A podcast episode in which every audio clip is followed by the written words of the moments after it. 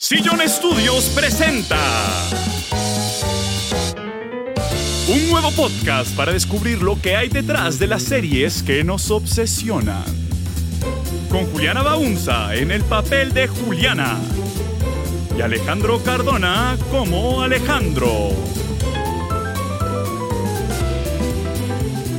Con ustedes, Juliana y Alejandro de Televisión. No puedo creer que están de vuelta. Bienvenidos a Juliana y Alejandro en Televisión. ¿Cómo estás, Alejandro? Muy bien, Juliana. Sí, este es un podcast en el que hablamos de las series que habitan nuestras pantallas. Como llegan a ellas, vas muy bien. ¿Y qué pasa una vez? Pasan al otro lado. Escapan al otro lado. ¡Ah! Gracias. Saqué como 6.5 de 10, pero... Estamos de vuelta. Estamos de vuelta después de un año. Ocho meses. Esto es como una serie de televisión, o sea, la serie se demora más en volver. Era temático, siempre fue Sí, planeado. sí. Nosotros dijimos, ¿qué sería lo más apropiado para un podcast sobre televisión? Demorarse lo mismo que la Exacto. televisión. Incluso habríamos podido demorarnos dos años, porque hay series que tardan eso. Lo que estamos diciendo es, estén agradecidos. de, que los nada, de nada por vol- de nada por De volver. nada. Juliana, ¿de qué vamos a hablar hoy? Hoy vamos a hablar de un tema del que quería hablar hace rato. Te había dicho. Este es un episodio que tú has como, desde la primera temporada, Sí. has dicho como, voy a, leer, investigar y prepararlo. Voy a preparar este episodio. Y, y no lo había hecho hasta ahora. Por fin lo preparé. Vamos a hablar de la relación que hay entre los creadores de las historias que vemos y consumimos y nosotros, las personas fanáticas de esas historias. Y cómo esa relación ha cambiado a través del tiempo y cómo las nuevas tecnologías también las han, al- pues, han alterado estas relaciones. Me encanta. Hay tantas historias como creadores y como fandoms Sí. pero creo que es un tema que habla mucho de como la forma en la que nos relacionamos, qué tan pasiva o activamente nos relacionamos con las cosas que nos gustan. Sí. Y también como habla mucho, y esto es lo que más me interesa, como de qué tanto respetamos, entre comillas, la autoridad. Mm, me encanta ¿Sí? esa idea, sí. Quiero empezar hablando de una persona que es Sir Arthur Conan Doyle, Yes. el creador de Sherlock Holmes. Sherlock Holmes, así es. Exactamente. Él creó a Sherlock Holmes en 1887. Ajá. La primera vez que apareció este personaje fue en un cuento que se llama Study in Scarlet. El estudio en escarlata. Y Sherlock Holmes es, pues yo creo que ya todos lo conocemos, ¿no? Es un detective Ujú. súper brillante que resuelve misterios y como que él se inventó una cosa, un tipo de serialización literaria diferente al de Charles Dickens. Como sí, eso te lo primero que te iba a preguntar era como que era de diferente, porque sí, la, básicamente desde que existe la imprenta y, Mm. los, y los periódicos, pues empieza como esta onda, Sí. según entiendo, de las historias serializadas, porque las iban publicando con los periódicos o con distintas publicaciones. Exacto, las, no sé, Charles Dickens o, Ajá. no sé, Mujercitas, lo leías eh, cada semana o cada mes, Ajá. leías una Mujercitas parte, también. También fue serializado, lo le- leías parte de la historia en una revista o en un periódico. Pero lo que hizo Arthur Conan Doyle fue otro tipo de serialización que es un mismo personaje en distintas historias cada entrega. No era una historia grande dividida. Ah, Él se inventó la, el procedural. Claro, entonces era un misterio cada, cada vez. entrega. No, pucha, pero eran largos porque estas novelas son Sí. de varias sentaditas para Sí, leer, no es que sí, uno las saque en 10 páginas, pues. Sí, y él, entonces, cada vez que tú leías a Sherlock Holmes, entonces, ta, te entregaba un nuevo misterio. Que a mí estas vainas me fascinan porque habla de como un esquema de atención y una tolerancia como el formato largo que sencillamente ya no existe Ya en la no sociedad. Es como, Ya no ¿tú te existe. imaginas si publicar? Es como uno lee un artículo de 10 páginas y es como, ¡Uf! Soy un héroe. También no había internet, ¿no? Como, ¿qué más hacemos? Ah, no, sí, mirar, supuesto. mirar cabras o ir a escuchar a este man hablando siete horas, pues vamos a hacer eso porque qué más. Eh, entonces este man escribió a Sherlock Holmes, empezó a escribir unas historias increíbles y empezó a tener muchos fans. La gente estaba enloquecida mundialmente por Sherlock Holmes y sus historias. En Inglaterra la gente no lo superaba, le mandaba cartas, obviamente, pues de fans como, oiga, qué chimba estas historias, me encanta, me encantó esta, porfa póngalo a hacer tal cosa. Y vi una entrevista, un video, porque hay video de Arthur Conan Doyle. Eh, Sí, digamos que cuando lo grabaron no era un video, pero ahora hay un video. Hay un Suena video, muy surreal sí, decir, sí. como es que, pues, que Hay una entrevista. mantenía una presencia en TikTok. Hay una, hay una entrevista grabada de eh, este señor Wow. contando, eh, pues, como de su proceso de escribir Sherlock Holmes. Y él dice en la entrevista, como pasa una cosa muy curiosa, y es que recibo cartas de gente que cree que Sherlock Holmes es real. Ok. Y le escriben a Sherlock y me la mandan Oh, a mí. Y son como, Sherlock, me encanta, wow, increíble, no puedo creer que te haya pasado eso. Y le escribían directo al personaje. Extraño. O sea, la gente estaba obsesionada, obsesionada, obsesionada. Y como pasa muchas veces, este man dijo, ya, ya, me mamé. Sí. Me mamé de escribir esta man, quiero escribir otra cosa. Y un día, en 1891, cinco años después wow. de haberlo creado, el man dijo, lo va a matar. Y lo mató en una historia que se llamaba The Final Solution, en la que Sherlock, con su archienemigo de toda la vida, Moriarty. Moriarty, caen en unas, como en una cascada. Cataratas es la En palabra una, que esa joda, esa vaina. Yo, cascada. Un riachuelito. Y había No, es súper dramático. Las cascadas de Reichenbach. Bueno, el caso. En río- Reichenbach Falls el se caen y Sherlock Holmes muere. Y la gente, Alejandro, cuando yo te digo que la gente enloqueció en Inglaterra porque Sherlock Holmes se murió, esto no es. Ned Stark fue una huevonada al lado de esto. Ok. La gente perdió la, se ponían, salían a la calle con bandas negras en el No. brazo amarradas. Luto en Inglaterra. Armaron grupos que se llamaban Keep Sherlock Alive. Esto en 1891. Wow. O sea, esa fue como la primera campaña de no me cancele la No serie. Por favor. Tal cual. Le mandaban cartas indignados. ¿Cómo, se atreve, ¿Cómo te atreves a haber matado a Sherlock Holmes? Y el man como, como mierda es mi personaje, yo, yo hago lo que quiera con esto. Ajá. Y no, y el man, que no, que no, que no, que no, que no, que no, que no, que no lo voy a revivir. Y a la gente emputada y, o sea, hacían grupos de apoyo. Wow. Empezaron a escribir fanfiction también, que en ese momento no se llamaba fanfiction. ¿Cómo y en dónde? O sea, ¿dónde se publica ese fanfiction? En, en, en cines, en revistas, eh, de- como en revistas. En magazines. pues. Exacto, en magazines. En ese momento no se llamaba fanfiction, se llamaban, les decían pastiches Ok. a esas historias, pero eran historias de personas que decían como, no, Sherlock sigue vivo y va a seguir vivo en esta historia que yo voy a escribir. que ya que hay un montón de hilos de lo que va a pasar luego, como lo que define a estas comunidades de fanfiction, porque ya ahí hay una como un ímpetu contestatario como de a mí el status quo no me parece Sí, y que creo que esto luego se va a conectar de formas muy interesantes como con el tipo de identidades que se ven atraídas hacia el fanfiction, porque también hay una cosa ahí de poder de como esto es importante Ujú. para mí, como quién eres tú para quitármelo, el creador, quién eres tú para ¿quién eres quitármelo. tú? Exacto, y eso es una pregunta muy filosófica, o sea, es una Ajá. pregunta muy importante y que realmente filósofos la han tocado y se ha hablado durante siglos que es a quién le pertenecen las historias. Porque, claro, ahorita tenemos la idea de propiedad intelectual y Claro. copyright, pero esto es muy moderno, ¿sí? Sí, esto, absolutamente. esto no existía antes. La Odisea, o sea, cuando Virgilio escribió la Neida, Ajá. eso es fanfiction de Homero, ¿sí? Absolutamente. El man como me- Homero me encanta la Iliada. Siento Lo que- máximo. siento que yo voy a hacer otra Odisea, Exacto. pero con el con un man troyano, no con un man griego. Se va a llamar la Eneida y es lo mismo, Exacto. la misma historia y yo la voy a conectar con la fundación de Roma Exacto. porque porque de ahí soy yo. Exacto. Y eso es fanfiction. ¿Qué es. Paradise Lost? No sé. Es Paradise Lost, es un libro de John Milton. Ajá. Eso es fanfiction de la Biblia. Es voy a ir al infierno, todos los el cielo, el limbo, eh, el infierno, los, todos los círculos del ¿Y qué es el infierno. Nuevo Testamento? Fanfiction del Antiguo Testamento. Nos van a quemar, nos van a absolutamente quemar eh, por haber dicho eso.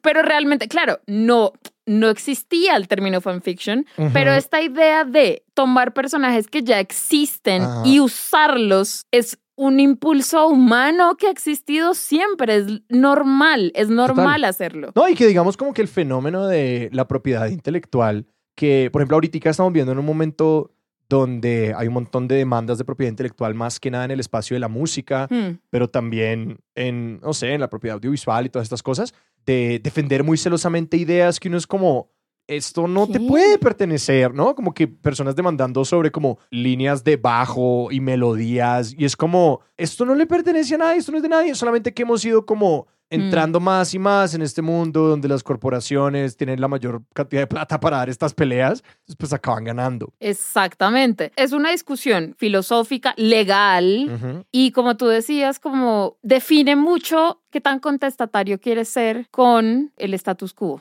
¿sí? Ujú. Entonces, estas personas que eran fans de Sherlock, esos fueron los que dijeron como, no, pues o sea, todo bien contigo, tú lo creaste, qué chimba, gracias por esto, pero no estoy de acuerdo con que lo hayas matado. ¿Y qué pasó? Presionaron tanto y luego le ofrecieron tanta plata a Sir Arthur Conan Doyle Digamos que hubo dos elementos importantes en esta historia. bastante importantes, que él dijo, "Ah, bueno, está bien, lo voy a revivir. Ajá. y Yo- revivió Lloró todo el camino hasta el banco. Y revivió a Sherlock Holmes después. Y la gente, oh my God, Sherlock is back. Y al final ganaron. La gente intensa ganó. Así como cuando, Sherlock segunda temporada. cuando rescatan una serie. Esos fueron los, los primerísimos primeros que lo lograron. Increíble. En ese momento, entonces en el que Sherlock murió, te conté que hubo gente que empezó a escribir historias de Sherlock y también empezó, empezaron a surgir como grupitos de personas que estudiaban los libros de Sherlock Holmes, como casi que historiadores de Sherlock Holmes. ¿Cómo en qué sentido? ¿Como las técnicas de Sherlock? No, no, no, eh, como personas que sabían todo lo que hay para saber de Mm. la historia de Sherlock Holmes, ¿sí? Como en tal libro eh, pasa esto y este personaje se llama así. O sea, la- la- los antecedores, de Wikipedia. los antecesores de, de, de wiki, Ajá. de wiki.fandom. Exacto, esas personas, ¿sí? Entonces, la sociedad de Sherlock eh, y estaban los otros que escribían pastiches. Y estos son como los dos tipos, creo yo, de fanáticos que se empiezan, que empiezan a surgir Ajá. en el mundo. Por un lado, las personas que son más curadoras y por otro lado, las personas que son más transformadoras, ¿sí?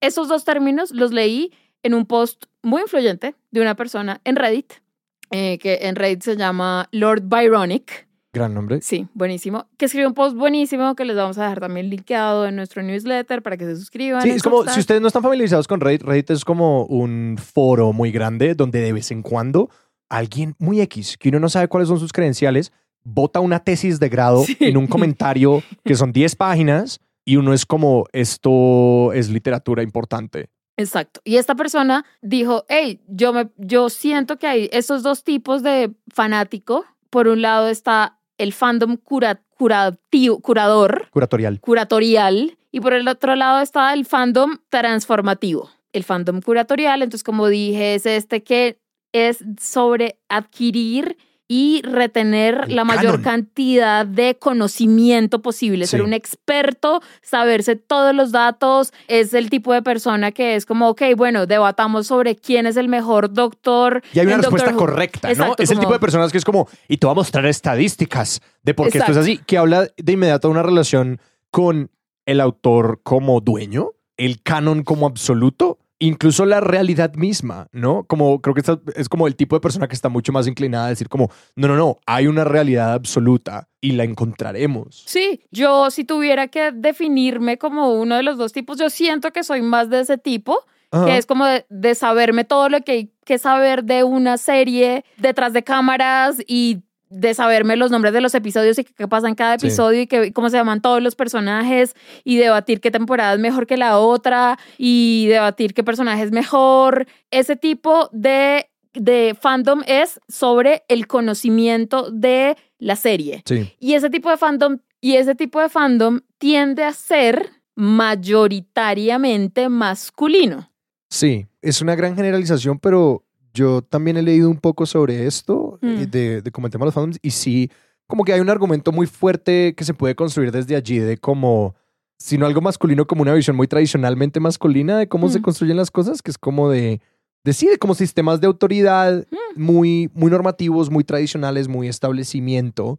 Y así, to- digamos, los fandoms de béisbol, por ejemplo, de Sí. fútbol americano, como esto de las tablas y organizar eh, Ah. los jugadores por estadísticas, eso a mí me encanta. O sea, a mí me encanta, como, les, como hablamos la vez de, de que hablamos de cuál es la mejor serie de la historia. A mí me encantan los sistemas de organización y los puntajes y las Pero- tablas. Pero que es, un, es una manera del fandom que no interpela tanto la imaginación propia, Exacto. sino que lo que interpela es como la curiosidad casi científica, Ajá. como encontremos los hechos y las historias que ocurrieron, como que es un poquito arqueológica en su ímpetu. Yo también me identifico mucho con este sistema. Creo que el lugar al que yo aludía antes, como de, de, de encontrar la realidad absoluta, es que yo siento que estos, no sé, pues como que todas las cosas pueden eh, volverse mamonas y siento que el Mm, lugar sí, donde sí, se sí. vuelve mamón es como cuando uno intenta decir como, por el hecho de que yo tengo números para decirte por qué tal serie es mejor o tal cosa es mejor,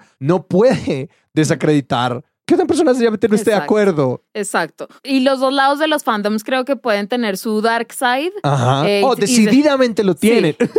Entonces, este, este dark side sí es ser la persona mamona de mi opinión es la correcta porque es que mira que en IMDB dice 7.9 y en Rotten Tomatoes dice 82, entonces yo soy la que tiene la razón. Eh, eh, whatever, ¿sí? Y el otro tipo de Sí fandom, el, el same. Y el otro tipo de fandom, que es el más transformativo, es el tipo de persona que ante una obra, ante una película, ante una serie, decide crear algo nuevo decide dibujar, hacer una ilustración y hacer fan art.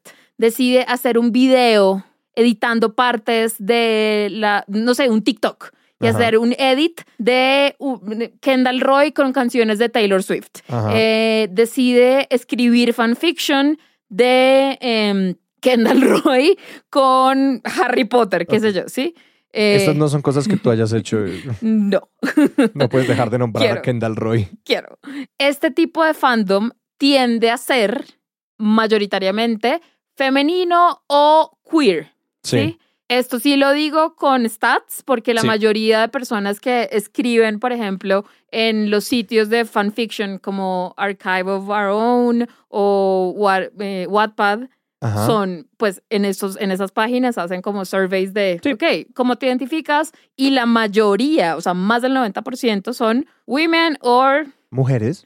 sí, disidencias de género. Ajá. em, y personas racializadas también. También, muchas Sí. personas racializadas. Entonces, Que de una es súper interesante porque súper interesante. Porque, ¿sabes yo con qué lo asocio muchísimo? Con la manera en la que también cosas como el tarot y la astrología y como sistemas de conocimiento alternativos y la medicina no tradicional y todo esto, también, yo no tengo números para respaldar esto, para mí es muy anecdótico, pero me atrevería a pensar que hay- puede que haya números que, es como, pues la brujería le pertenece a las mujeres, ¿no? Como que creo que Mm. eso no es una, una afirmación descabellada. Porque yo he tenido conversaciones donde personas me han hecho percatar como, Alejandro, parte de la razón por la que estas cosas no apelan a ti es porque Sí. pues todos los sistemas del mundo están construidos para ti, hombre eh, absolutamente hegemónico. Entonces, claro, cuando uno dice como, no, pues sí, yo estoy muy tranquilo con las historias que me presentan porque como un hombre heterosexual, pues sí, yo he visto mi historia representada. Exacto. O historias con las que me puedo identificar con mucha facilidad, pero claro, cuando hay personas, mujeres, personas racializadas, disidencias de género, todo esto que dicen como, man, el mundo no está haciendo las historias que, narran mi vida ni las historias que yo quiero ver, pues tiene todo el sentido del mundo que haya un ímpetu interno por imaginar otras historias, corregir las historias que sienten que han hecho mal y que han hecho Sí. daño. Entonces, claro, tiene todo el sentido y que cuando yo empecé a entender eso desde como tiene todo el sentido del mundo, como que esto no me apele tanto a mí, Sí, Pues, de acuerdo. de entrada, me, me dejó de parecer tan ridículo que alguien quisiera que Draco Malfoy se diera besos con el peladito de cómo entrenar a tu dragón o lo que sea. A mí me parece espectacular y me encanta que hayas llegado a ese punto porque justo era de lo que quería hablar. De cómo entrenar o sea, a tu dragón. De, de cómo entregar- ¿Por qué? ¿Por qué? ¿Por qué? ¿Por qué se besaría Draco con ese niño? Hay dragones en ambos. Aceptado. Yo ya le escribí. Eh, yo, como persona, digamos, yo siento que no soy alguien que siente la necesidad de transformar las historias. Que, Ajá. sí, como yo no escribo fanfiction, no hago fan art, pero sí los consumo, ¿sí? Ujú. Eh, entonces puedo entender por qué la gente siente esta necesidad y es justo lo que dices, como, pero no siento que, al menos por lo que he leído y por las personas que conozco que son eh, fanfic writers o artists de fan art, eh, esto nace de un impulso de amor hacia las historias, o sea, toda Claro. esa transformación y creación igual es por amor a la historia Sí. y no es como, ah, está mal parida, lo hizo mal, voy, Claro, a, claro, corre- eh. voy a corregir lo que, lo que se cagaron, sino es como, voy a llenar, o sea, esto me inspiró tanto que voy a crear una cosa nueva o voy a llenar huecos que veo acá. Y es precisamente por, como tú dices, la mayoría de historias de la humanidad están protagonizadas por hombres blancos heterosexuales, entonces no es loco entender por qué la mayoría de historias de fanfiction son historias que no son sobre hombres blancos Ajá. heterosexuales, ¿sí? Eh, también Ya tenemos suficiente de eso. Igual hay mucho. No, no, no. Igual hay, hay mucho hay mucho, hay mu- o sea, de hecho la gran mayoría de fanfiction es slash fiction, que es una historia romántica Entre dos personajes. entre dos personajes del mismo sexo, Ok. ¿sí? Entonces, Ah, y se, llama, Harry, y se llama Slash porque es como Harry slash Ron. Harry slash Draco. Es el más popular de Harry Potter, por ejemplo. Ok. ¿sí? Empezó con, o sea, el slash se inventó con Star Trek. O Ajá. sea, como los primeros slash fictions que se escribieron fueron de Kirk y Spock. ok. Entonces ellos, los fa- el fandom de Star Trek fue el que se inventó el slash, el término slash, Ajá. y eran pues historias que escribían sobre Kirk, el capitán Kirk y Spock, pues teniendo romances. Space, the final frontier.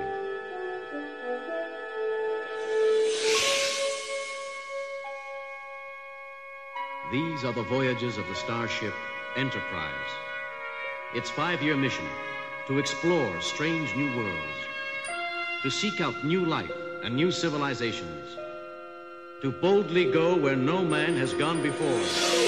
Entonces también acá se explica, o sea, se puede entender por qué la mayoría de historias de fanfiction son sobre romances entre hombres. La mayoría de historias de fanfiction las escriben mujeres o personas o disidencias de género, pero son historias de hombres amándose entre ellos. Ok. ¿sí? Entonces, digamos, como mujer lesbiana, voy a escribir una historia de Draco y Harry amándose. Sí. Entonces, eso puede ser curioso, como, bueno, ¿por qué tú como mujer lesbiana no escribes una historia de lesbianas? Claro. Eh, Se me ocurren dos cosas para poner en la mesa. La primera es como, pues los personajes más grandes disponibles son esos hombres. Exacto. La ma- gran mayoría de personajes son manes. Claro, es como la mayoría de la gente no está tan interesada, aunque sucede muchísimo, en escribir una historia sobre como personajes secundarios. Y sencillamente, pues, la mayoría de la gente orbita hacia ello. Pero ¿cuáles ese, esos otros ingredientes? No, realmente es básicamente eso, como la mayoría de juguetes que tienes a la Mm, mano son personajes masculinos. La mayoría de personajes, ya esto, claro, todo esto que voy a decir ha ido cambiando con los años. Ahorita más adelante vamos a ver por qué ha ido cambiando. Pero históricamente la mayoría de personajes interesantes, con vidas interiores interesantes, eran hombres. Y también la sexualidad humana funciona de una forma tal en la que no por ser una mujer bisexual tienes que escribir entonces historias de chica con chica para descubrir tu sexualidad. Sí, tú puedes descubrir y explorar tu sexualidad escribiendo historias de dos manes. Y pues que también hay algo sobre la fantasía y la imaginación y es que Ajá. no tiene que alinearse con un deseo real, como que un deseo que se transmita a la vida real, como que creo que, pues, no sé, en el Internet abunda la pornografía de fetiche y la Sí. pornografía de como cosas fantasiosas y eso no significa que eso sea las cosas que las personas están buscando Exacto. en la vida real o practicando con sus parejas en la vida real. Exacto. Obviamente todo esto levanta muchos debates. Por un lado, como de todas estas muchachitas, porque siempre la crítica es el fanfiction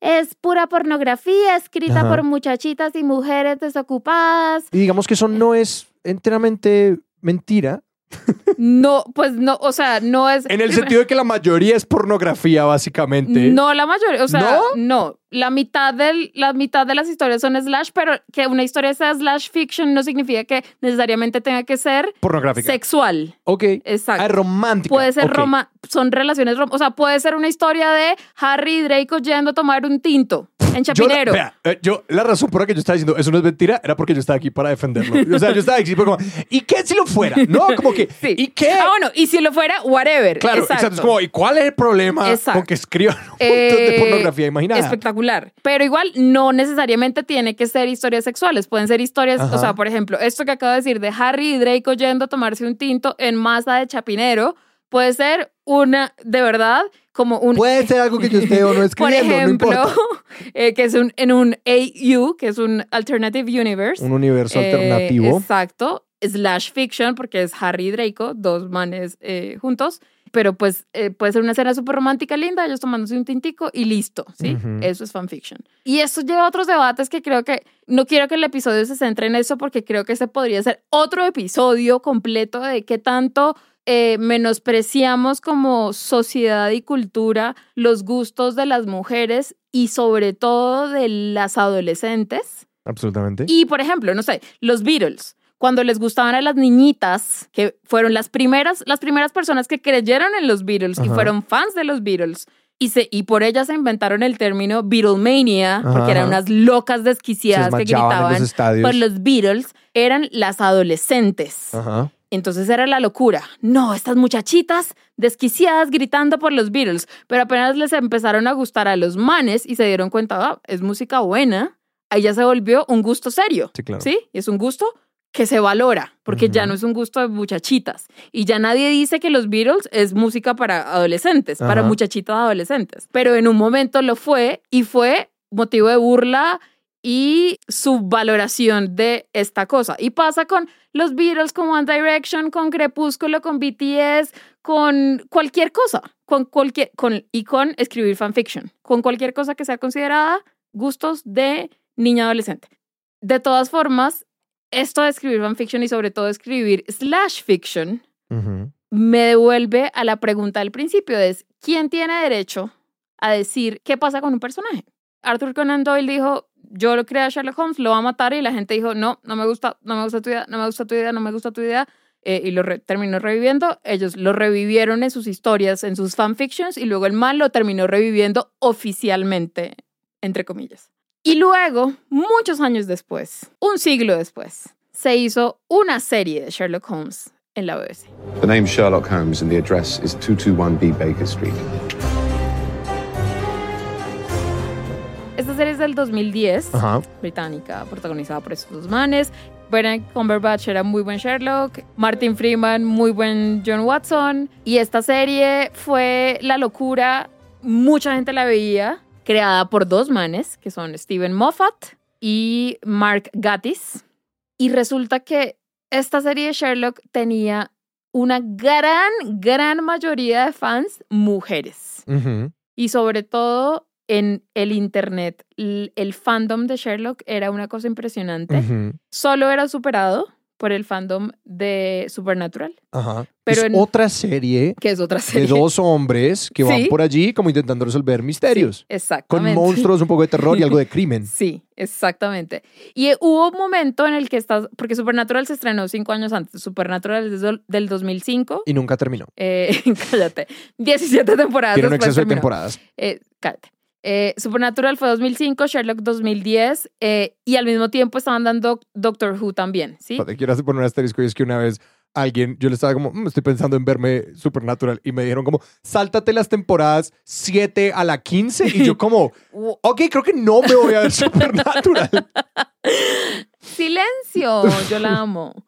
En un momento en el que estaban dando al mismo tiempo Supernatural, Sherlock y Doctor Who, Ujú. este fue el alto, el mejor momento de Tumblr en internet. Que Tumblr es una página de internet que es como un foro donde la gente puede recompartir era, sus cosas. Era así como, era entre red social y foro y plataforma de blog. Sí, ajá. Y era, fue un lugar muy importante. Fue probablemente la página más importante para los fandoms entre pff, 2003 y uy, bastante, 2016 Y en por ahí. muchas maneras aún lo es, o sea, todavía, Todavía, sí. se mueve mucho por. Tumblr. Tu- Tumblr es unas páginas de internet que es como, si es importante para ti, es muy importante para Sí, ti, Sí. pero también vuela por completamente por debajo del radar de muchas personas porque realmente no es para todo el mundo. Sí. Y en ese momento en el que esas tres series estaban al aire al mismo tiempo, eran las grandes dominantes de Tumblr y del fandom en internet.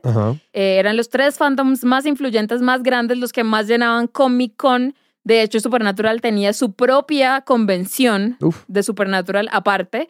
Eh, y esos tres fandoms en Tumblr se llamaban Super Hulock. Tenían su nombre de, de trieja de celebridad. Exactamente. La cantidad de fans mujeres y de y como disidencias de género, fans de Sherlock era altísima, altísima. Y desde siempre en Sherlock, desde la primera temporada, los creadores empezaron a meter chistecitos como sobre el subtexto homoerótico que había entre Sherlock y Watson. Claro. no sé, otros personajes secundarios les hacían el chiste como, ay, ustedes viven juntos, son pareja, y ellos como hacían caras incómodas. Había chistecillos Sí. sobre el hecho de que ellos tenían como un bromance. Sí, ajá. Ahí, sí.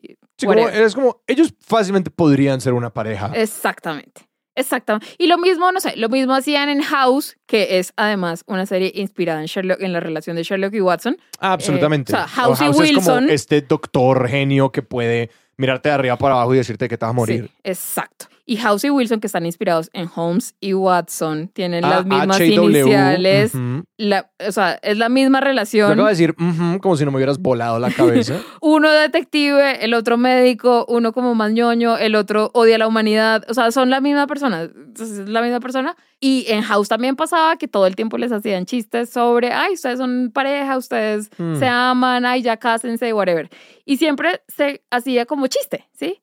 Pero entonces, obviamente, les fans empezaron a decir como, oh my God, esta es la mejor pareja del mundo. Y empezaron a escribir les, mucho les dieron migajas y ellos se hicieron Es- masa madre. espectacular y em- explotaron las historias de slash fiction entre Sherlock y Watson, obviamente pareja, ama, o sea, se amaban con hijos, whatever. Muchas, muchas, muchas, mu- hay muchas historias de Sherlock y Watson. Y llegó un punto, antes de que se estrenara la cuarta temporada en el 2014, empezó a surgir en el Internet, en Tumblr, una teoría de que en la cuarta temporada, por fin, iban a confirmar que Sherlock y Watson eran pareja. Los mayas dijeron, Sí, así como tal cual, tal cual, tal cual, tal cual. Eh, y empezó así como teoría, teoría de, no, es que mira que en el tráiler pasa tal cosa y ya nos han dado tales pistas. Ay, y Dios. empezó algo así como divertido, sí, como un post cualquiera. Y pues empezó como algo chistoso de, ay, sí, esto va a pasar en la cuarta temporada. Y empezó a coger y a coger impulso y se volvió una bola de nieve imparable. Y se volvió toda una teoría que tiene, hay un episodio de un podcast que me encanta que se llama Decoder Ring y el episodio está dedicado a esta teoría de conspiración que se llama The John Locke Conspiracy y es sobre esta teoría que tenían los fans de Sherlock sobre que en la cuarta temporada les iban a, o sea, estaban absolutamente convencidos, así como la gente de el mundo se va a acabar. el mundo se va a acabar el 21 de diciembre del 2012, así. Estaban absolutamente convencidas de que en la cuarta temporada ellos se iban a besar y por fin ya iba a ser oficial, ellos pues iban a ser oficial como pareja. Obviamente, los creadores de la serie decían en todas las entrevistas como esto no va a pasar. O sea, esto siempre lo hemos jugado como subtexto, eh, esto no va a pasar. Y ellos eran como, no, todo esto es, son patrañas y están tratando de desviar la Dios, no. atención porque sí va a pasar. Y, Era como "Su- sus corazoncitos. Sí, no. Los y decepcionar mucho. obviamente cuando ya se estrenó la temporada, pues no pasó, no pasó. Y esto fue terrible para muchas personas, muy triste para muchas personas. Y yo habiendo escuchado como este episodio que mencionas de Decoder Ring, que es fantástico, eh, la gente incluso se aferraba a la noción de que iban a sacar como otro, Otro. episodio más. Sí, ¿No? Y que iba, y decían como, esta serie que se está produciendo en realidad va a ser más episodios y en eso sí, se van a besar. Y es como, ay no, como esta, esto era súper importante para ti y Sí. no pasó. Sí, y por un lado, claro, está todo este cuento de, o sea, que es muy real y es algo muy criticable de cuando las series hacen queerbaiting, que es un término que explica cuando una serie como que te da migajas de tensión homoerótica entre personajes, pero luego nunca te las cumple, ¿sí? Sí. Entonces, claro, les dan contentillo a, le- a los fans que quieren historias LGBT, Ajá. pero nunca las cumplen. Claro, y que es muy frustrante para estos fans porque es como, no tenemos estas historias, Ajá. nos está haciendo creer que de pronto esto va a, a- a calar, que de pronto va a pasar y que va a pasar como en el contexto de una serie principal, importante, de dos personajes clásicos, ¿no? Sí. Como de un canon y de que tú vas a tomar este paso con nosotros de dar esa representación que para algunas personas es increíblemente importante y luego no lo hacen y dicen, me siento usada Sí, porque yo puse mi plata, Sí. puse mi interés, te di mi impulso sí. y no me diste algo que tú sabías que era súper importante para Sí. nosotros. Entonces, por un lado está esa crítica muy válida que se le puede hacer a muchas series Ujú. que históricamente lo han hecho mucho. Claro, ahora ya tenemos muchas más series, muchas más historias LGBT como que hay más representación ahorita, pero sobre todo a principios de los 2000 muchas series hacían esto y era muy frustrante. Entonces, esta es una crítica muy válida, pero también por el otro lado está el hecho de que pues también es la serie, era la serie de ellos y Por ellos supuesto. decían como, pues que están, esto nunca fue nuestra, o sea, nosotros no queríamos hacer esto, o sea, ustedes inventaron esta teoría y nosotros no Este cumplimos. nunca fue el plan. Este nunca Nosotros fue el plan. nunca quisimos hacerles creer esto. Exacto. Esto nunca iba a pasar. No estaba en las como cartas. ustedes mismas se decepcionaron a ustedes mismas. Ajá. Entonces, en un momento, varios años después le preguntaron en una entrevista a Martin Freeman, que es el actor que hacía de Watson en la serie, como, bueno, ¿y qué tal? Eh, como, que ¿estás emocionado para hacer una quinta temporada? Ok, y el man como, pues me gustaría, pero es que también las expectativas con esta serie son una mamera, porque los fans sienten como un entitlement, que es como que se, se sienten debidos. Exacto, como que les debemos algo Sí. y sus exigencias, o sea, como que lo que esperan de la serie son más bien exigencias y es como que nos están diciendo, más les vale hacer esto, ¿sí? Claro. Entonces así no es chévere hacer nada. Entonces también puedo entender esa posición de él.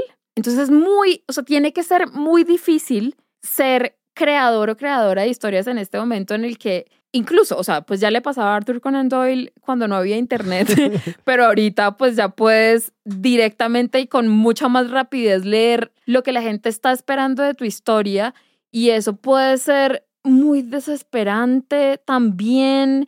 También pasa mucho que es tan fácil conectar con otras personas que están viendo la misma serie que tú y empezar a, no sé si es una serie de misterio, eh, empezar a entre todos descifrar las pistas y Pues es tratar de adivinar lo que de está Tronos. pasando. Exacto. Exactamente. Es decir, el creador de Juego de Tronos, George Martin, ha dicho en internet la gente sabía lo que iba a pasar desde muchísimo antes. ¿Yo qué hago con eso? Es una paradoja. Sí, en efecto, yo he estado construyendo cinco libros de siete hacia una conclusión inevitable.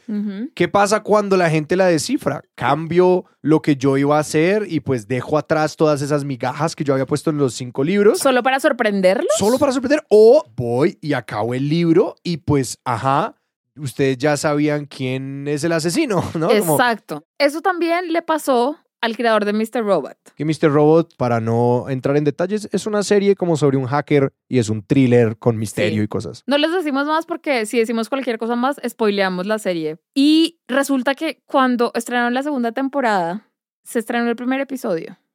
Y después del primer episodio, en los foros de internet, los fans adivinaron el plot twist que iba a pasar en el quinto episodio. Entonces el creador de la serie que se llama Sam Esmail leyó desde el primer, como, ay, ya lo adivinaron. Entonces el man entró pues en una depresión que no lo podía creer porque era como, ¿y entonces ahora qué? Entonces la gente se empezó a rayar porque desde el primero ya sabían que era lo que iba a pasar. Entonces el segundo, el tercero y el cuarto episodio eran como, eh, whatever, X, ya sé qué es lo que va a pasar. Claro. Que por un lado entonces también es un poco frustrante porque es ver televisión, o sea, como que la forma en la que estamos consumiendo los plot twists es como solo tratar de ganar. Ay, sí. Sí. Pues que también uno se la hace cuando se mete Sí, al foro. sí. No, es como, oye, si quieres esto, de pronto no te encuentres con esas conversaciones, de pronto limítate a, a conversar por, más las cosas por encimita, porque es que, claro, siempre hay una persona que ya resolvió le va a rompecabezas y le pega, y pues claro, cuando la gente empieza a ver, oye, esto está muy atinado, esto está muy atinado, pues lo amplifican, inevitablemente, pues, ¿qué hiciste sino dañarte la serie? El, Sí. el creador hizo su trabajo bien. Y también es pensar en los plot twists como de una forma muy funcional. Ok, el plot twist es solo, solo cumple la función de sorprenderme Claro. o también es un punto de la trama que me puede estar diciendo algo de los personajes y de la historia. Entonces, claro, y que si cómo tú- llegamos allá es tan interesante como el llegar allá. Si tú solo lo estás viendo para decir, ah, pucha, no sabía que esto iba a pasar, entonces, pues, claro, si alguien te lo dijo o lo leíste en Twitter, o no sé, viéndolo con tu tía, tu tía dijo, ay, ¿será que este está muerto? Y resulta que sí estaba muerto, pues claro, ya, te cagaste la serie. Pero si la estás viendo como, pues en función de la historia y de los personajes, pues puede ser un poquito más interesante. Entonces, tratar de ganarle, o sea, como que esta competencia de quién gana y quién adivina primero, creo que también nos hace mucho daño a nosotros como espectadores. Eh, o sea, es muy divertido entrar a leer historias, o sea, como eh, a leer teorías, pero también es como hazlo bajo tu propio riesgo y o sea, si vas a leer y atinarle a una, luego no te quejes. No, pues que es que hay algo, es decir, por ejemplo, yo soy dueño de un libro que se supone solamente unas, es un rompecabezas que solamente seis personas han logrado resolver o una cosa así. Todas estas personas se han llevado el secreto a su tumba. Este es un rompecabezas en un libro Sí. que no puedes solucionar. Es un libro de como 100 páginas que, que están en desorden. Y tú podrías solucionar el, el misterio si pusieras las páginas en orden. Solamente como muy poquitas personas lo han logrado solucionar y la manera como tú solucionas este misterio es que le mandas una carta a los publicadores con el orden correcto de las páginas. Y solamente como seis personas lo han podido hacer en la historia. Y pues claro, la cosa que mantiene viva este misterio que es tan chévere es que nadie lo publique y que nadie lo comparta. En el momento en el que alguien lo compartiera, que es exactamente Sí. lo que hace en el Internet, se estropea. Y que este tipo de juegos son chéveres de jugar en grupos pequeños. Como si vas a seguir una serie, pues hazlo con cinco amigues y están intentando romper el misterio y qué es lo que va a pasar. Pero pues ya cuando somos como un millón de personas trabajando hacia solucionar el mismo problema, pues probablemente lo solucionemos y no Sí. queda mucho más que hacer. Sí, y entonces yo puedo entender, o sea, como que me pongo en el lugar de las personas que escriben las series que estamos viendo. Yo no sé, yo quería. O sea, no sé, digamos, leí una entrevista de Dan Erickson, que es el creador de Severance. Tampoco diremos mucho de qué se trata para no spoilearla, eh, pero es una serie con muchos misterios y muchas cosas por resolver. Y este man decía como, me, me angustia, me angustia entrar a ver cosas y leer y que la gente ya haya adivinado lo que yo ya pensé, porque no sé qué hacer, si sí hacerlo o no hacerlo, qué estrés. Ay, no, qué horrible. No, yo creo que los creadores simplemente deberían no encontrarse con Pero eso. hay otros, no sé, leí entrevistas de los creadores de Yellow Jackets y de los creadores de em, Only Murders in the Building. Sí, que son dos series que tienen mucho y qué va a pasar, quién lo hizo, quién mató a quién, literalmente pues tienen mucho asesinato y misterio. Ajá. Y esos, los creadores de esas series decían como que para ellos era muy divertido y que les servía, de hecho, como material en la sala de escritores, leer las teorías de los Oh, fans, porque wow. cuando había algún, digamos, los de Yellow Jackets decían que cuando había una teoría que muchos fans estaban mencionando y hablando, ellos decían como, bueno, echemos, probémosla, o sea, como intentémosla acá en la sala a ver si funciona, o sea, como a dónde llegamos con esa teoría.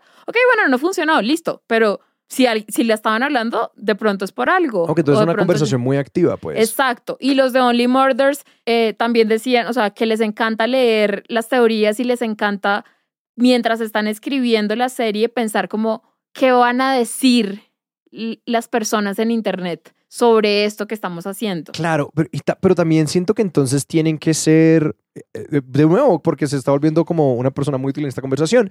George Martin Sí. habla de dos tipos de escritores. Dice que Mm. están los, los arquitectos y los jardineros.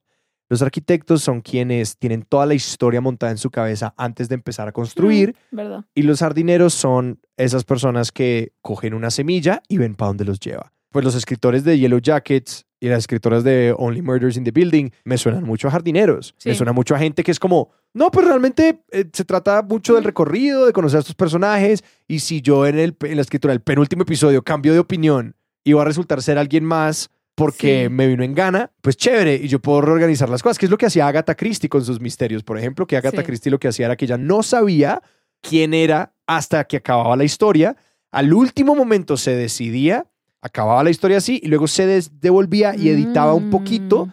para que no fuera inconsistente. Ok. Ella se iba dando cuenta, ah, no, esto lo haría inconsistente, listo, no. Y ella tomó esa decisión al final basado en quién era la persona que a ella le parecía menos probable que hubiera cometido el misterio. Como Ah. quién yo estaría sospechando menos a estas alturas, esa es la persona. Y pues ya, es decir, ese, ese, ese, ese formato creo que no funciona porque ya estamos incluso entrenados a pensar así, como persona menos probable. Interesante. Todo también depende mucho de qué tanto control quieras tener como creador sobre la historia. Hay gente mucho más vale huevo con tanto con qué tanto input le llega de afuera, so- como opiniones e ideas sobre su historia que ya tiene planeada o de pronto no la tiene planeada y por eso de pronto le importa o no le importa que les lleguen opiniones e ideas de afuera y también qué tanto control quieren después de que la historia ya salió al mundo.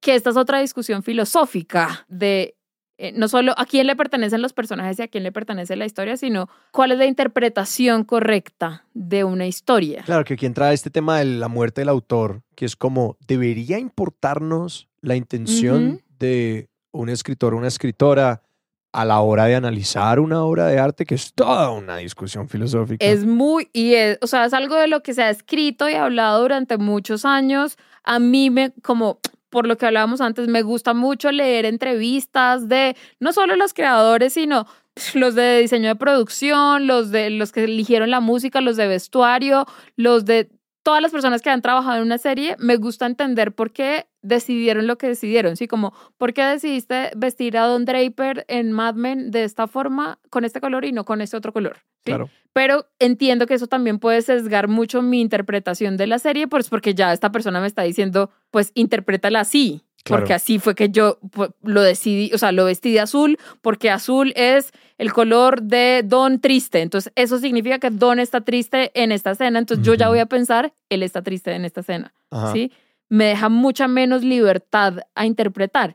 Y en discusiones, eh, incluso online, como, ok, digamos que vi una escena de Succession, Shiv Roy, que es un personaje en Succession, hizo algo, peleó con Tom. Entonces, digamos que tú y yo estamos discutiendo por qué Shiv le dijo lo que le dijo a Tom. Entonces yo digo, no, es que yo creo que ella le dijo eso porque todavía está brava por tal otra cosa. Y luego yo digo, no. yo escuché el podcast, Exacto. yo sé la verdad. Yo escuché el podcast y en el podcast la actriz dijo y la escritora del episodio dijo también que no, que la verdad es que ella se lo dijo no porque esté brava por lo que él le dijo en el episodio pasado, sino porque está triste por lo del papá. Y es como, ah, Bueno, chévere. ah, bueno, entonces hay quien tiene la razón, ella, es- ella que la escribió y ella que lo actuó, o entonces yo de saqué mi interpretación fue completamente falsa es incorrecta, o sea, porque va a ser incorrecta, pues es una obra de arte que es como mirar una pintura, yo debería poder interpretar lo que quiera interpretar. Entonces, sí es un poco normativo esto de los podcasts diciéndote, así es que se tiene que consumir mi serie. Y que es algo que a mí me parece muy angustiante en términos de que yo más y más he ido viendo que pues caemos en este espacio no de imaginación, sino de, de canonificación, ¿no? Hay, Mm. hay un escritor que me gusta mucho, Ryan Broderick, decía como todos nos hemos convertido en un montón de monjes hablando sobre el canon. Sí. Realmente las conversaciones, pues que nos remonta al primer episodio de este podcast, que decíamos, ¿por qué las conversaciones se han convertido en, tú ya te viste esto? Sí, no. También escuché una entrevista con el creador diciendo Sí. esto y no diciendo, me afectó de esta manera, yo lo conecto to- con tal cosa, Sí. como cuál es tu fanfiction, tu teoría de conspiración Sí. sobre esto porque existe, tu conexión con otras series, ¿no? Que digamos, yo creo que no hay nada malo en el ejercicio en sí mismo, pero que sí hay, una, hay un tema de proporción de sentémonos primero con nuestras propias conexiones y yo Mm. decir, wow, a mí esta serie se me pareció a tal cosa, a Mm. tal otra. me hizo sentir, o sea, como hacer el ejercicio de intentar identificar, así como es tan importante en la vida de uno con uno mismo, identificar y nombrar las emociones. Ajá. Hacer lo mismo con los personajes, como, ok, en esta escena, ¿qué es lo que está sintiendo este personaje? Tristeza, decepción, ira. ¿Qué es? Antes de salir corriendo a leer una review que me dice qué es lo que eh, la persona que hizo la reseña interpretó, porque no nos damos la chance de imaginar un poquito otras cosas, ¿sí? Entonces, yo admiro mucho eso del el lado del fandom que sí es muy transformador, que es YOLO, o sea, fuck the police. Sí, no, y, a mí, y y a mí dicen- tú no me dices Dicen, qué. no me importa. Dicen que creador dijo tal cosa y dicen, a mí no me parece. Sí, como, ah, pues muy linda tu interpretación, yo tengo otra. Yo tengo otra. Claro, eso los pone en un lugar, precisamente porque es una posición contestataria, los pone en un lugar vulnerable.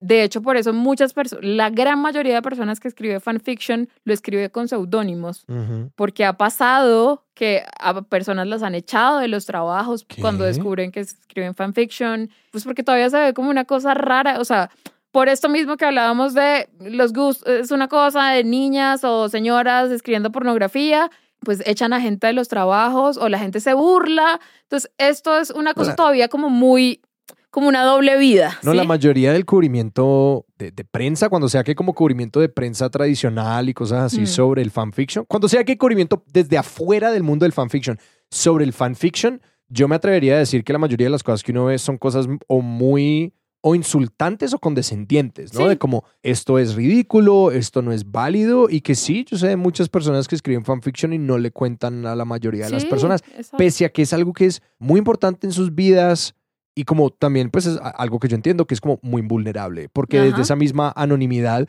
se desprenden como pues, personas que están eh, hablando muy transparentemente sobre su deseo y usando estos espacios como espacios de autorreflexión y espacios de, de imaginación y de vulnerabilidad, Sí. como absoluta, en parte porque saben que es anónimo y es que saben que pues las personas con las que, que, pues que también es una comunidad de, de- de- de- de mucho apoyo y mucho abrazo, Sí. Pese a ser también una comunidad que muchas veces se puede tornar como muy política y tener unas discusiones donde se trazan unas líneas Sí. de batalla, pues de como de Sí. esto, esto se debería hacer, se debería hablar así, no se debería hablar así. Pero también, o sea, puedo entender el deseo de como blindarse del mundo exterior. Yo justo en esta investigación me encontré con una cosa que no conocía, que es como una idea, un término, un concepto, que no es lo que yo pensaba, que es la cuarta pared, porque lo que yo conozco como la cuarta pared es que en las historias de ficción, cuando un personaje rompe la cuarta pared, es cuando nos habla a nosotros los, espe- los espectadores o no sé si esté en un libro, entonces el personaje te habla a ti directamente al lector, si es una película, el personaje te habla a ti, el, la- el televidentes. Eso era lo que yo conocía como la cuarta pared, pero en el mundo del fandom, ah, cuando hablan de la cuarta pared se refieren a otra cosa y es una pared que, los, que separa el mundo del fandom de el mundo fuera del fandom, ¿sí? Ah, que wow, lo han llevado a todo otro nivel que metatextual. incluso los, o sea, que sobre todo los protege de los creadores de las historias y del, por ejemplo, los actores. Entonces, hay unas personas que creen muy firmemente que nunca se les debería preguntar ni hablar a los actores sobre fanfiction. Como no le preguntes a Benedict Cumberbatch sobre fanfiction de Sherlock y Watson, pues porque solo tiene que ver con él, ¿sí? Como Mm. esto es una cosa que estamos escribiendo acá para nosotros, para consumirlo nosotros, no le hables a él de eso. que el, el- el- la página de fanfiction más grande que mencionaste antes, Archive of Our Own, literalmente significa un archivo que es nuestro. Exacto. Nuestro archivo. No es de ellos, es Y- nuestro. Eh, como que esta idea de no, no dejen que se rompa esta pared porque esto nos, no solo nos pone vulnerables, sino que como que se presta para incomodidades. Es una cosa que ha estado, como que estuvo firme muchos años, pero sobre todo, no sé, siento que en mis lecturas y en la investigación, por ahí desde el 2015, 16, empecé a leer más a gente dentro de el, fandom en general, no, o sea, no un fandom particular, sino gente que es fan Ajá. diciendo, bueno, ya esta idea de que tengamos la cuarta pared levantada es absurda primero que todo porque el hecho de que escribamos fanfiction y que existan fandoms ya es una cosa que se sabe, o sea, Claro. esto ya es popular. No, pues Sí. ya hay gente que, pues es decir, 50 sombras de Grey Exacto. empezó como un fanfiction de Crepúsculo. Entonces es como, y muchas personas que crecieron escribiendo fanfictions ahora escriben para programas de televisión. Es como no es ningún secreto para estas personas que esto existe, que esto está pasando. Y muchas personas sostienen un interés en las comunidades de fanfiction, Ujú. incluso escribiendo dentro de ella. Entonces, como pues, inevitablemente Sí. la serpiente se va a empezar a comer Entonces, su propia era cola. como, sí he leído muchas opiniones y columnas chéveres, como de, bueno, ya, como, sí, como un poco de salgamos del closet, como, como que si seguimos detrás de la cuarta pared, es un poco decir como, no, esto sí es algo que tenemos que ocultar y que tenemos que, eh, como tener esa segunda vida, ya, pues sí, contémoslo. Pero mucha gente todavía no se siente cómoda con la idea. Encontré una anécdota muy chistosa. O sea, como la primera discusión que vi sobre esto fue de los ochentas eh, en, una, en una convención de Star Trek. Eh, es una anécdota que contó una escritora de fanfiction que se llama Doya, Dovia Black y ella escribía eh, como cines, que son revistas fáciles de imprimir y de Ujú. repartir. Y en esos, en esos cines que ella hacía, escribía slash fiction de Kirk y Spock. Eh, y en una de esas convenciones, pues ella estaba vendiendo sus cines, sus historias, y le vendió a un muchacho una de estas historias. Y este mancito, que era súper fan, súper trekkie, él no sabía que eran, pues, en los ochentas, y pues realmente llevaba muy poco, o sea, llevaba solo una década escribiéndose slash fiction de Star Trek. Y este man no podía creer que esto existiera, o sea, que existieran historias homosexuales de, de Kirk y Spock, porque él era gay. Entonces él era como, esto es lo mejor que me ha pasado en la vida. O sea, estoy demasiado feliz. Entonces le compró como 10 cines. Fue como, "Oh, gracias, te amo. Luego entraron a la convención y estaba Leonard Nimoy, que era el actor que hacía de Spock. Estaban ahí en un panel eh, y ya llegó la parte de hacer preguntas. Entonces le hicieron preguntas a Leonard Nimoy y una de las personas que le hizo una pregunta a Leonard Nimoy fue este muchacho. Y se para y le hace la pregunta de, oye, ¿y tú qué piensas de las historias en las que Kirk y Spock son amantes?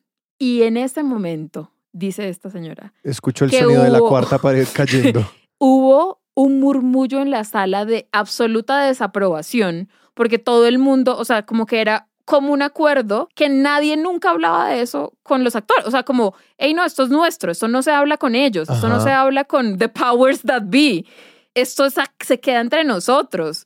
Entonces todo el mundo lo miró como, ¿qué? Como, "Shh, silencio. Lo bueno es que Leonard Nimoy era un señor muy chévere y le dio una de las respuestas más lindas, como una de, no sé, hay muchos actores que han respondido muy mal a, a cuando se les ha preguntado, confrontado con fanfiction, no sé, por ejemplo, Benedict Cumberbatch ha respondido cosas que no son tan chéveres. Entonces, Como diciendo que. no, como están locas, eso es muy incómodo, yo no quiero esa mierda, o sea, sí, como... Pues también hay algo que, que ser dicho de como la comodidad que cada persona Sí, siente de ser exacto. como muy sexualizado, Exacto. ¿no? Sí, Pues, total. si- si hay actores, si hay actores que dicen como yo no hago escenas de sexo Exacto. porque yo no quiero que mi persona y mi cuerpo sean percibidos así, pues también es perfectamente válido que alguien diga como yo no me siento cómodo Total, con total. estas historias. Precisamente por eso algunas personas dicen, no les hablen de eso a ellos. Claro. No, y que porque ahí hay un reconocimiento, nunca había pensado en esto, porque ahí también hay un reconocimiento de tipo, nosotros aquí también estamos jugando un poquito con la autoimagen de una persona. Sí. Entonces, de pronto mantengamos esto entre nosotros, Ah. porque esto no se trata tanto del actor, se trata desde el personaje. Exacto. Y exacto. esto, por favor, que no tenga nada que ver con el actor. Mm, eso está Entonces Leonard interesante. Nimoy, después de que todo el mundo fue como, "Shh, cállate", el señor fue como, "Mm, pues yo creo que los fans tienen grandes imaginaciones y eso me gusta mucho. Next question. Y ya, pasó a la siguiente pregunta. Todo un diplomático. Todo un caballero. Ajá. Y todo el mundo como, "Uh, nos salvamos. Sí. Increíble, pero ahí fue como, oigan, no, esto no, esto no se habla, ¿sí? Y, y ha habido muchas ocasiones en las que muchos, muchos actores o creadores se han dicho como, no me gusta, o sea, no sé, la escritora de Outlander, de los libros de Outlander. que son unos libros de una mujer que viaja en el tiempo a la. Escocia del pasado y fueron adaptados en una serie que ya va muchas temporadas y es muy popular. Es súper popular, súper taquillera, eh, los libros venden muchísimo. Ella ha dicho muchas veces que a ella no le gusta esa vaina, no le gusta el fanfiction. Eh, leí unos posts del blog de ella. El primero era, esto es absolutamente inmoral e ilegal. Inmoral. Todo, o sea, y enumeraba 10 razones de por qué ella no estaba de acuerdo con que la gente escribiera fanfiction.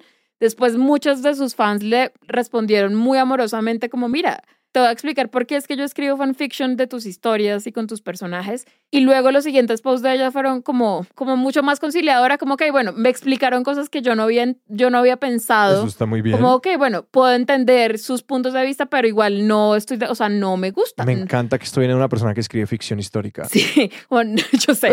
Yo como, sé. Señora, ¿tú has leído tus libros? Sí. Y ella ¿Tú como, escribes no, fanfiction sobre no, Escocia? porque ella dice que el punto es que los personajes son de ella y salieron de su cabeza, entonces que cuando juegan con los personajes están jugando con ella, o sea, que están metiéndose con su cerebro, entonces también, o sea, son opiniones, todo es, Pues como entonces no leas, no leas el fanfiction de la gente. Sí. No es para ti, señora. Sí. Es para, es nuestro archivo. exacto.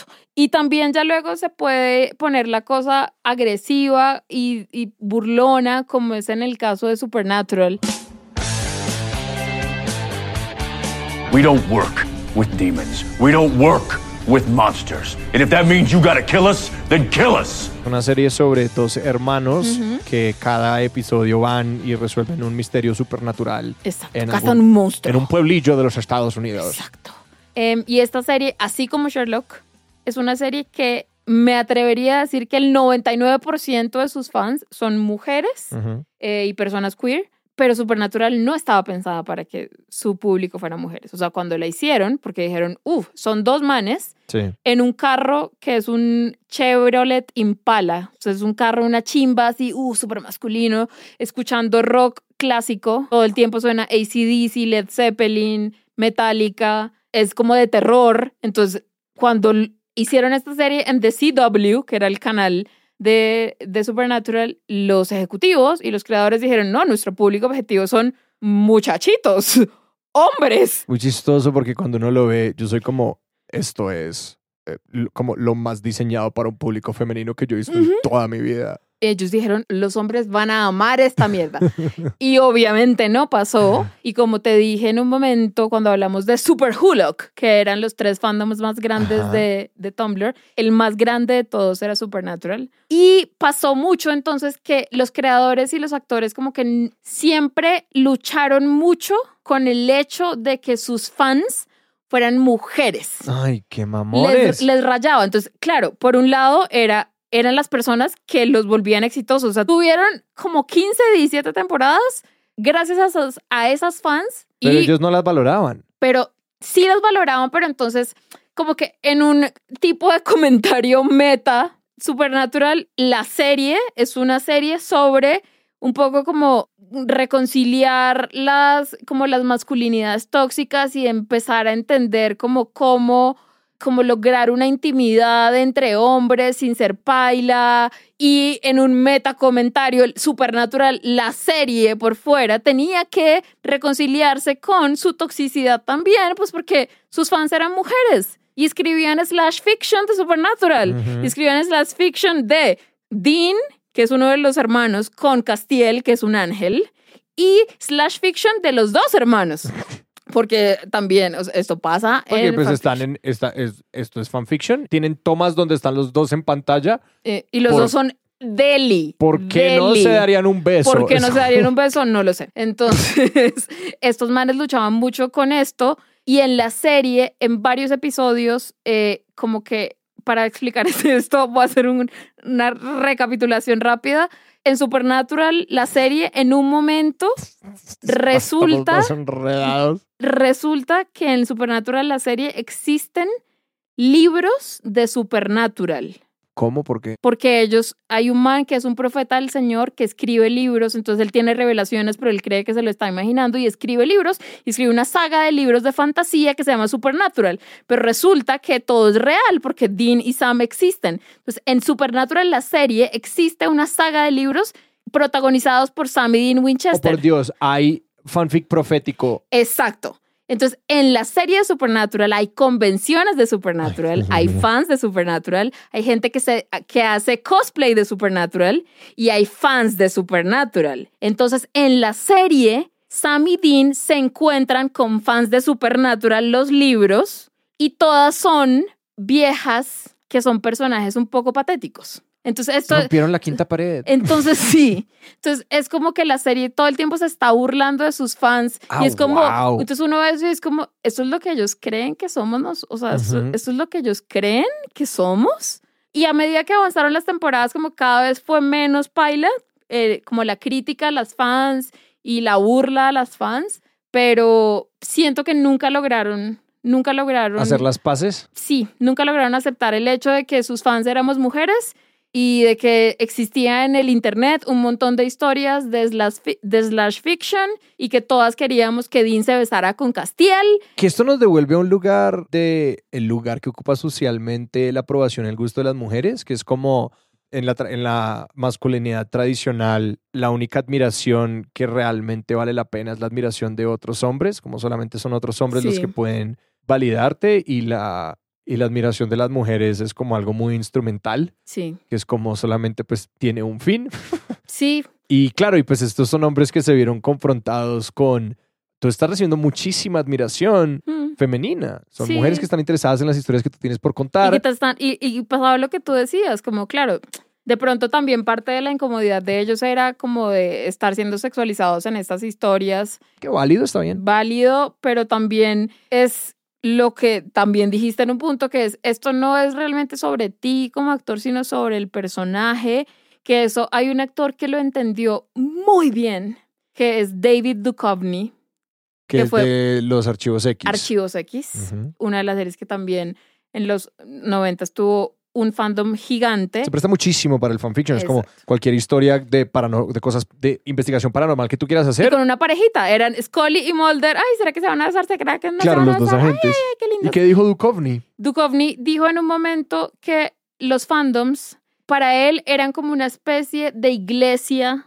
de un pueblo pequeño Y entonces, claro, uno Ah. oye eso y dice como, ah, no, está diciendo que somos unos locos, fanáticos, eh, desquiciados. Como... Pues es que es fascinante que él Sí. trace ese paralelo porque yo todo el tiempo, desde que mencionaste los griegos y la mitología en la, en la primera parte de la conversación, es como pues no es accidental que estas personas se llamen fanáticos, son personas que hacen religiones a partir de eh, las cosas que ven y hacen cosas de- des- desquiciadas como dedicarle podcast a hablar sobre la televisión. Exactamente. Y pues sí, como el fanatismo Sí. es un término religioso. Sí, yo empecé a leer esa frase y fui como, mm, mm, para decir que estamos locos. Ajá. Pero no, decía como no, es un lugar en el que la gente se reúne para estar juntas y adorar algo juntos. Pero lo que está pasando es que están formando comunidad y no es tanto sobre el objeto al que están adorando, sino sobre, hey, todos los que estamos aquí tenemos este interés en común, ¿sí? Entonces, de repente, si la tía de... Todo esto lo dijo David Duchovny, o sea, estoy traduciendo.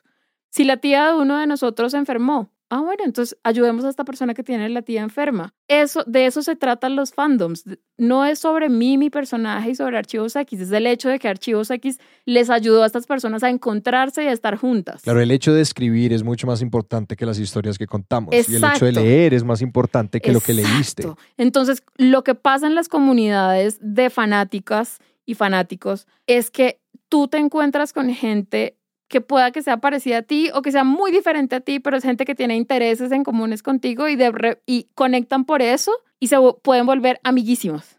Volverse amiga de alguien porque les gusta la misma vaina es una chimba, porque luego no se trata solo sobre esa cosa que le gusta a un, no sé, Claro. me ha pasado con todas las amigas que he hecho por ser fan de BTS. Es como, no es que cada vez que nos veamos solo hablemos de BTS. Que BTS es un grupo de K-pop. Exacto. Pero entonces es como, es la excusa perfecta para crear Que comunidad. esto es algo que yo he sentido mucho sobre el K-pop por mucho tiempo. Sí. Es como K-pop eh, es un- una, una de, una de esas tales fanaticadas que pues la tiene muy clara en el sentido de que creo que es algo como importante recordar todo el tiempo y era como lo importante de estas cosas no es el hecho de verlas, es lo que nos permiten hacer. Es la excusa perfecta para juntarnos a hacer una cosa. Entonces, lo lindo de esos espacios eh, es, digamos, cuando estás en páginas de fanfiction, hay alertas de contenido Ajá. para contenido sensible, hay, son espacios seguros en los que se puede hablar de traumas, eh, como que son lugares de contención para temas muy importantes para muchas personas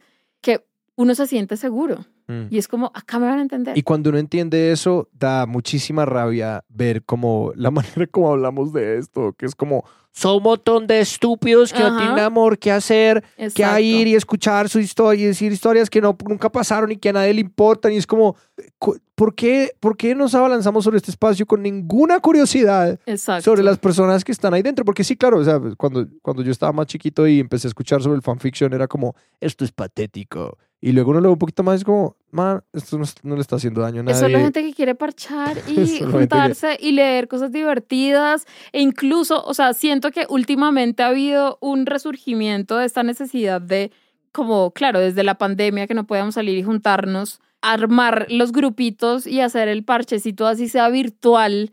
Entonces, estuve leyendo de una cosa que hacen, e- que tienen en China, que yo necesito que llegue ya acá, que se llama Bullet Screen. Y es que ya en China nadie ve películas, ni videos, ni series, ni ninguna cosa sin bullet screen. Y bullet screen es como una capa en la pantalla que estás viendo, en la que todo el tiempo están los comentarios de la gente que lo está viendo. Uy, no, tenaz, no lo quiero, no lo deseo. Yo lo puedo entender porque, por ejemplo, cuando daban Game of Thrones, hacíamos live tweeting y entre todos estábamos comentando en vivo lo Ujú. que estábamos viendo, ¿sí? Eh, y en Twitch se hace eso también. Sí, Como claro. que personas viendo una misma cosa y entre todos lo estamos comentando. Si los Oscar, están los Oscar, estamos todos en Discord comentando lo que estamos viendo. Entonces, puedo entender la necesidad de querer ver algo y comentarlo con los demás. Claro, no, pero y retracto mi posición anterior porque si es como queremos sentirnos acompañados todo el tiempo y ya lo que necesitamos son espacios digitales para hacer eso. Hay un ingrediente más sobre la razón por la que siento que sentimos tanta aversión sobre las el, el fanfiction y es porque creo que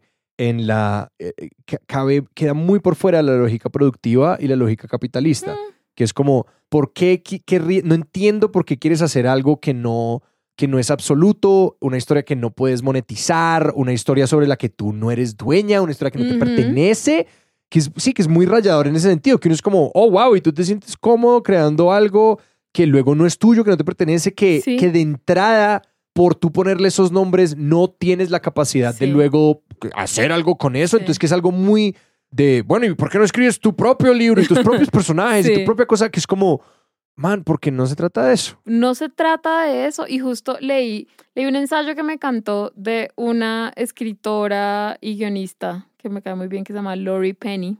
Escribió un ensayo muy chévere en Wired, en la revista Wired. Lo, lo vamos a dejar también en el, nuestro newsletter. Eh, y ella decía que habla sobre como su historia de ser fangirl y escribir fanfiction y cómo es la unión de sus amigos y cómo en el trabajo, o sea, como cómo marcó toda su vida, ¿sí? Académica, laboral y etcétera. Y en un momento cuenta que en la universidad, ella estudió en Oxford, ella hizo su tesis sobre fanfiction y entonces escribió como sobre tecnologías de la información, ¿sí? Pues porque ella no la podían dejar, "Ah, quiero escribir de fanfiction, entonces fue como, bueno, ¿cuál va a ser tu excusa? La haré sobre tecnologías de la información y cómo han evolucionado. Entonces ella decía que así pudo unir sus dos mundos y decía como, es que esto ha pasado desde el siglo XV. Desde que se inventó la imprenta, la gente se escandalizó y dijo, oh no, los plebeyos leerán y podrán escribir. Claro. ¿Qué haremos? Y ahora entonces con el internet y con las páginas de fanfiction, entonces, oh no, las plebeyas podrán escribir sus historias y compartirlas con quien se les dé la gana y coger los personajes que se les dé la gana. Sea, el problema siempre ha sido quién tiene permiso de escribir qué historias. Como tú no puedes, tú no puedes porque no te doy el permiso. Entonces es una forma de censurar y tener el poder. Y hay una angustia que yo entiendo que, digamos, es un lugar en el que yo me conecto con todo esto, no tanto como en el odio hacia el fanfiction, sino como a un, un temor que, que, que yo comparto un poquito hacia la saturación. Mm, Y hace un poquito una amiga hizo un comentario que, que me dio mucha calma a mí. Lo que ella decía era como, eh, hay una cosa de la astronomía y es que pues está, si tú estás intentando ver con un telescopio eso allá afuera, pues hay mucho ruido, ¿no? mm. como que si tú intentas captar una señal, hay mucho ruido, pero que el ejercicio siempre ha estado en usar distintas maneras para decidir para nosotros mismos qué es el ruido y dónde está la señal. Es como, ¿qué es lo que queremos captar? Y sí, es decir, vivimos en un mundo donde el contenido está absolutamente como explotado, es decir, hay, muchas cosas por ver, leer, Exactamente. consumir Nunca acabaremos nada. Pero pues de nuevo, estamos decidiendo qué es lo que es importante para nosotros. Si el fanfiction resuena contigo, perfecto. Y si no, déjalo ser. Deja que la gente escriba lo que se les dé la gana y ya.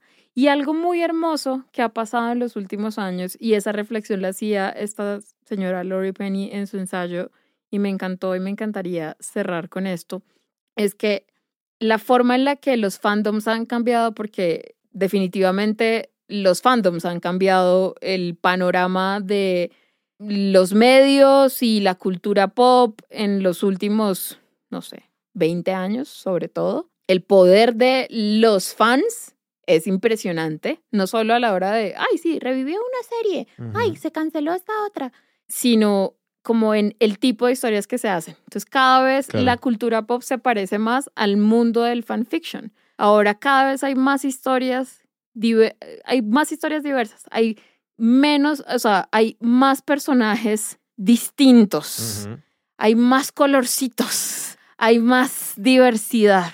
Y eso está muy chévere. Y claro, no a todo el mundo le gusta. Hay gente que, "Ñe, Ñe, no, no puede ser. ¿Y por qué, to- Ujú. ¿y por qué tanto gay en mis historias? Eso no es realista en una historia de dragones. ¿Y por qué tantas personas eh, racializadas en mi historia en el espacio? Eso no es realista. Y de pronto hay algunas personas que hacen parte de, de ciertos fandoms dirán como, ven, teníamos la razón, debimos habernos quedado detrás de la cuarta pared, nos están criticando por salirnos y hacer como que las historias que no son solo fanfics, sino canon, Claro. se parezcan a los fanfics. Pero pues yo apoyo 100% que el mundo se parezca cada vez más a los fanfictions. Me encantaría si algún día hacen una adaptación de Draco y Harry besándose. O sea, si sacan una película de Draco y Harry besándose, me paro en una mesa a bailar. Y es como, pues es que siempre es como, ¿y por qué no? ¿Por si qué es no? una buena historia, ¿a qué tanto es que le tenemos miedo? Creo que son formas de cómo amas las cosas que amas, ¿sí? Eh, si tú quieres que todo siga siempre igual, pues mira, mira la misma película hasta el día que te mueras y listo. Pero también prueba nuevos saborcitos y juega con ellas. ¿Por qué Juliana, no? muchísimas gracias. Muchas gracias por dejarme hablar tanto tiempo de esto, Alejandro. Y no puedo creer que estamos de vuelta, tú lo puedes. creer? Estamos de vuelta. Es una nueva temporada de Juliana y Alejandro en televisión. Si, Así escribe- que si quieren escribir fanfiction de Juliana de Alejandro en televisión, lo pueden enviar a Juliana de Alejandro en televisión. arroba gmail.com. No me encantaría eh, que sea erótico, pero no, No, los puedo tener favor, tampoco. No. los puedo tener. Eh, y como acabamos de decir, Juliana, ¿cómo- ¿por qué no? ¿Por qué no? ¿Por qué no? Ay, va a empezar a llegar, va a ser horrible. Ah, no. Eh, nuestros fans tienen imaginaciones maravillosas y eso es bueno. Y suscríbanse a nuestro newsletter, es Juliana de Alejandro en televisión.substack.com, pero todos estos enlaces los pueden encontrar en todas nuestras redes sociales. Arroba Juli y Alejo Ven TV en Instagram y en X. Cállate, en Twitter, siempre será Twitter, maldita sea. Soy como esa persona que todavía le dice el ley. a el, exi- ¿El ley no existía acá? ¡El resto! ¡Haz lo tuyo! Juliana y Alejandro ven televisión es un podcast de Sillón Estudios producido por Paula Villán. Producción ejecutiva de Sara Trejos y escenografía por Leslie Guzmán. Nuestra banda la dirige Juan Esteban Arango.